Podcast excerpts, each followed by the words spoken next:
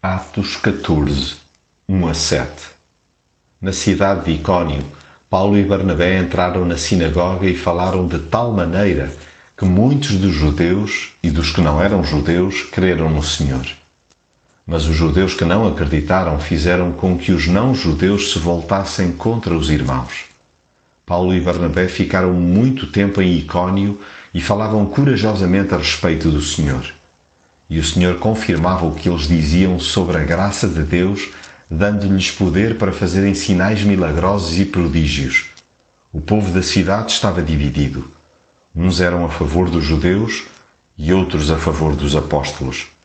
Então, judeus e não-judeus, juntamente com os seus chefes, resolveram maltratar e apedrejar os apóstolos. Quando Paulo e Barnabé se aperceberam disso, refugiaram-se em Listra e Derbe cidades da região de Licaónia e nos seus arredores. Ali pregavam a boa nova. A vida cristã não é uma longa caminhada solitária. Mesmo que às vezes possa parecer, há que lembrar a presença constante de Jesus. Por outro lado, dadas as dificuldades, é altamente recomendável avançar na companhia de outros companheiros de jornada. Não só pela dimensão da missão, mas também pelo preço a pagar por partilhar a fé.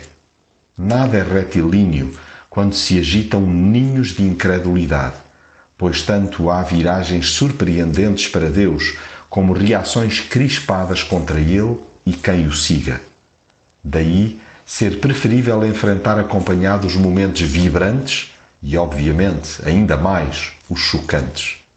O suporte mútuo é essencial para lidar com as vitórias e, sobretudo, para perseverar em locais de forte resistência espiritual.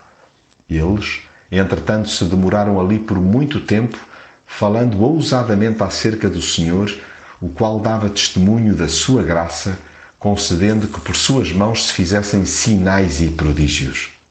É fantástico quando se está sob fogo cruzado sentir o amparo de Deus e saber que pela sua graça ainda se pode ser veículo de bênção.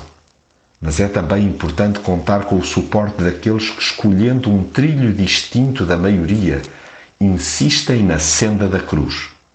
Esta é verdadeiramente uma marcha para corajosos, fracos, mas valentes, que pregam o Evangelho sem fronteiras.